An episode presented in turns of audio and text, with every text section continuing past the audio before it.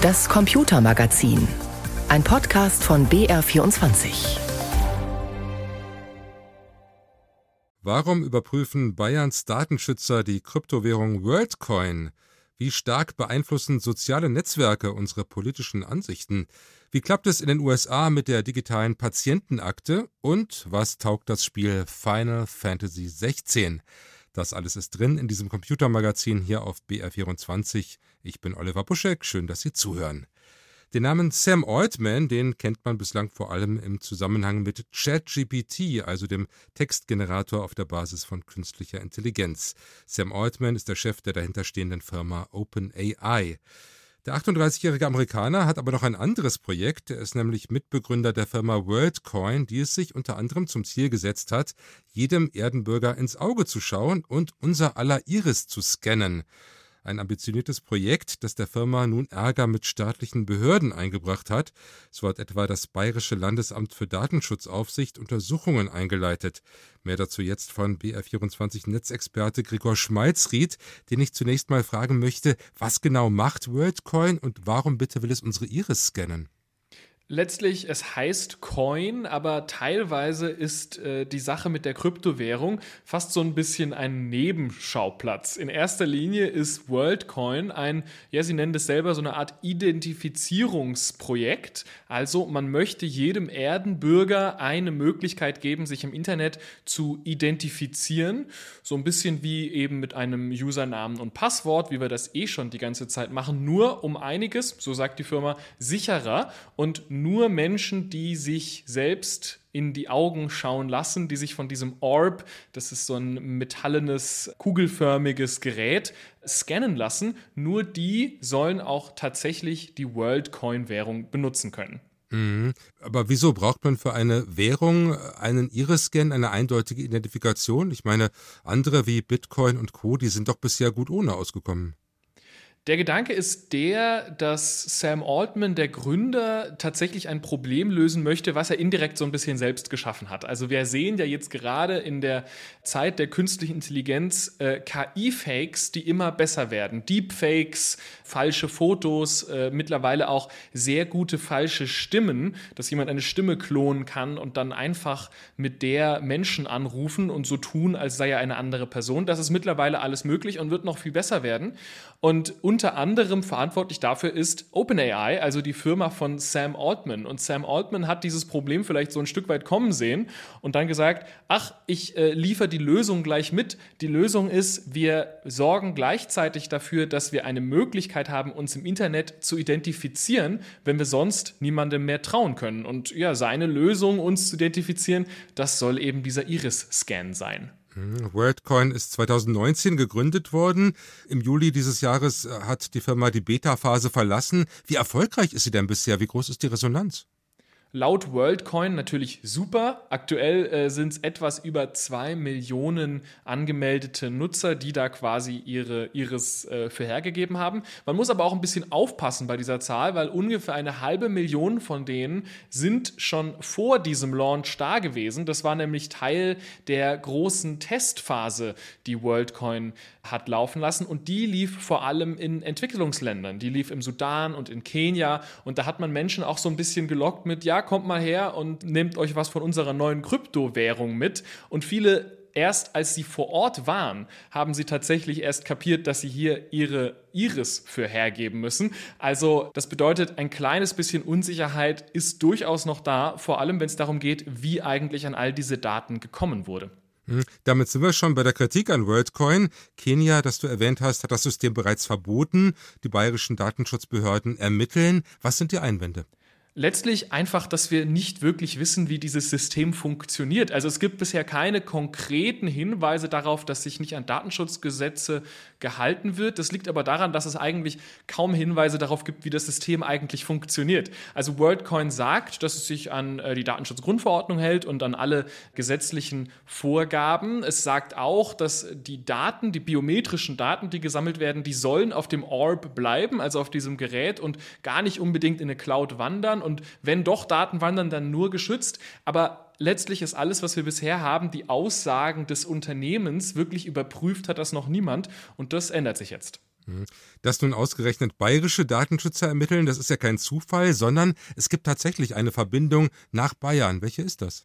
Genau, äh, das äh, ist ein Unternehmen, das nennt sich Tools for Humanity, also Werkzeuge für die Menschheit. Das äh, passt ganz gut in diese Science-Fiction-Haftigkeit, die das Ganze hat. Und das hat einen Ableger in Erlangen. Die sitzen in Erlangen und bauen da unter anderem eben diesen Iris-Scanner.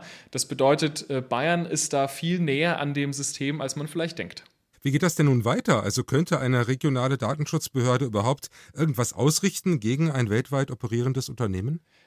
Wenn es nur diese eine Datenschutzbehörde wäre, dann vielleicht nicht, aber da ist ja tatsächlich noch sehr viel mehr im Gange gerade. Also alle möglichen Länder, alle möglichen Behörden weltweit schauen sich an, was da passiert und lernen natürlich auch voneinander. Also wenn das Bayerische Landesamt für Datenschutzaufsicht etwas herausfindet, was für die französische Datenschutzbehörde interessant sein kann und andersrum, dann haben beide was davon und beide können gemeinsam an einer Antwort arbeiten und wenn es da tatsächlich eine geben sollte, von der Politik, von der Regulierung, von der Justiz, was auch immer, dann wird auch das Bayerische Landesamt für Datenschutzaufsicht was dazu beigetragen haben, dass es ganz alleine in den Kampf sozusagen ziehen will gegen OpenAI. Das halte ich für eher unwahrscheinlich. Und ob sich die Bedenken erhärten, wird man erst noch sehen. Das waren Informationen und Einschätzungen von BR24 Netzexperte Gregor Schmalzried. Vielen Dank.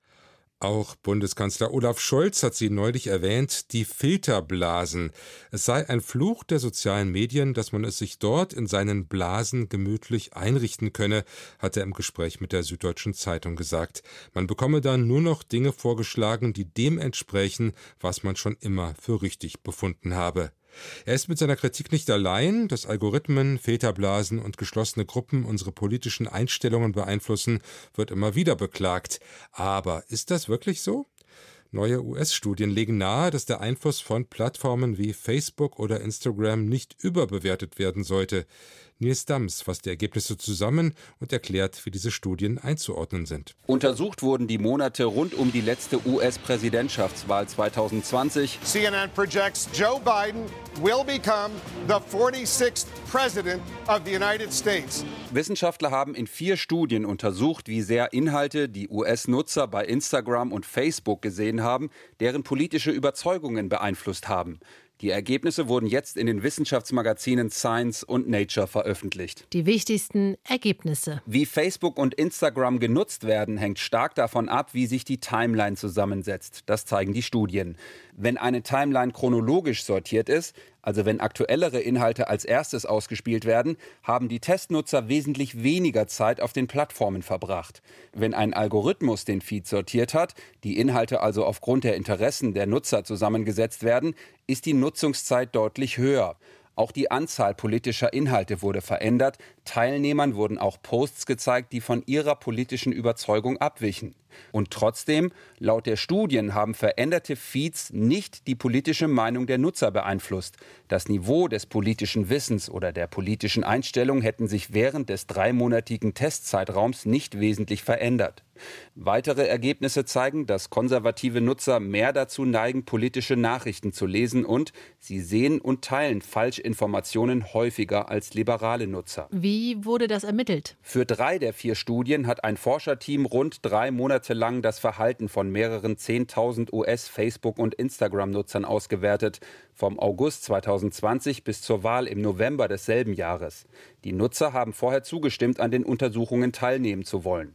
Für die vierte Studie hat Meta, der Konzern betreibt beide Plattformen, anonymisierte Daten von über 200 Millionen Facebook- und Instagram-Usern zur Verfügung gestellt. Was sagt Meta? Die Ergebnisse zeigen, dass es wenige Beweise dafür gebe, dass die Plattformen alleine eine schädliche Polarisierung verursache oder einen bedeutenden Einfluss auf wichtige politische Einstellungen habe.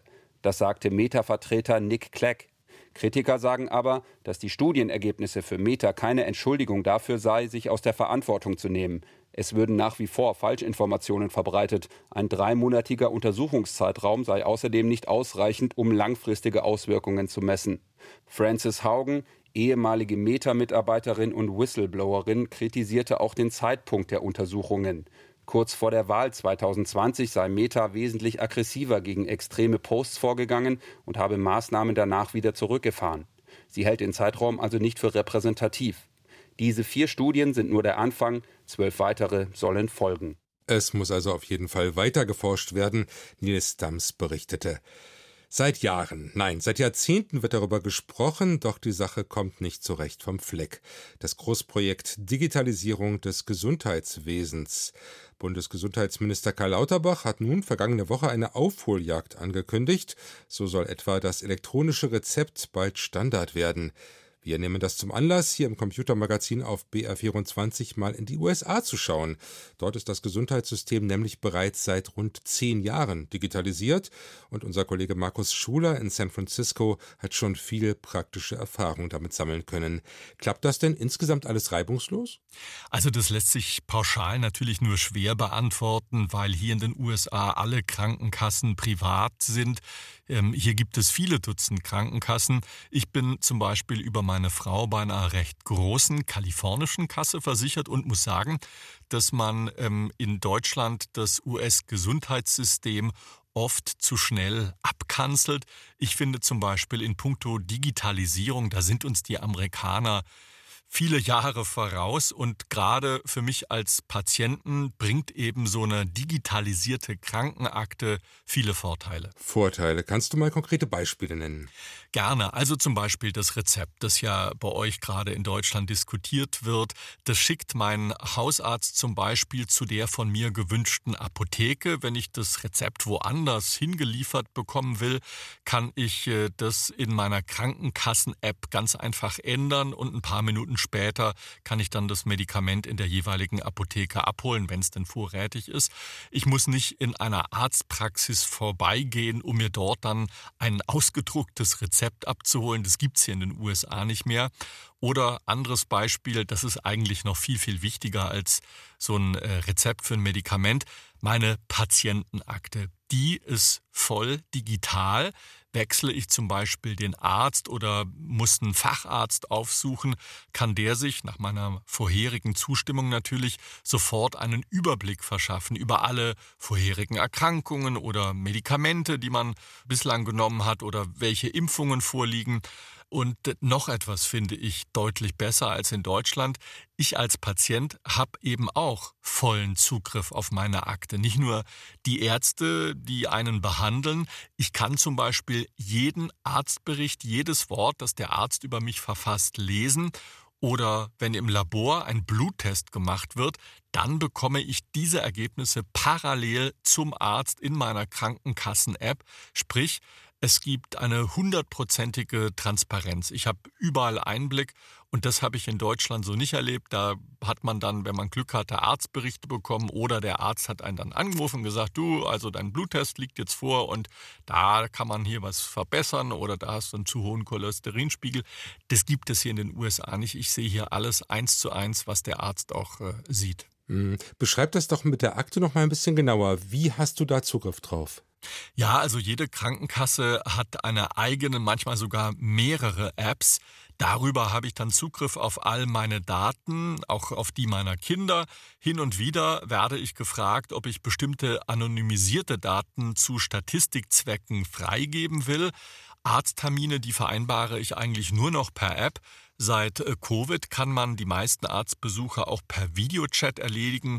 Ich muss dazu also gar nicht das Haus verlassen. Auch an Impftermine wird man automatisch erinnert oder äh, eben bestimmte Vorsorgeuntersuchungen, die anstehen.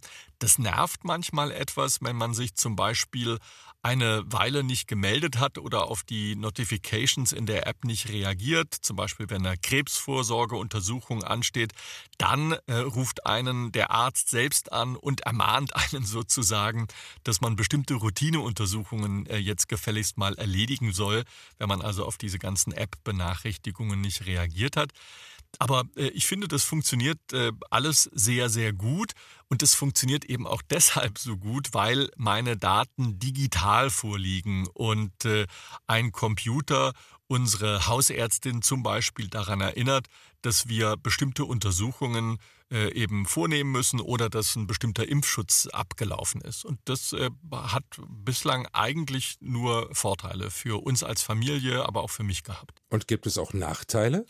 Die Nachteile im US-Krankensystem, die liegen oft darin, dass sich die Pharmaunternehmen an neuen Medikamenten oft dumm und dämlich verdienen und zum Teil astronomisch hohe Preise dafür verlangen. Äh, so ist es zum Teil auch bei Arztleistungen, die nicht über die Krankenkasse abgedeckt sind. Und das macht das Krankenkassensystem oft extrem teuer. Die US-Politik, die unternimmt leider nichts gegen die Wucherpreise. Das ist bei euch in Europa, glaube ich, anders. Da gibt es dann sogenannte Deckel. Das gibt es hier in den USA eigentlich nicht, weil man hier eben so sehr an die komplett freie Marktwirtschaft glaubt und daran festhält. Also das finde ich ist ein Nachteil des US-Krankensystems hat aber jetzt nicht so viel mit der Digitalisierung zu tun. Was die Digitalisierung und die Einführung hier bei uns angeht, da ist der Widerstand ja immer noch sehr groß.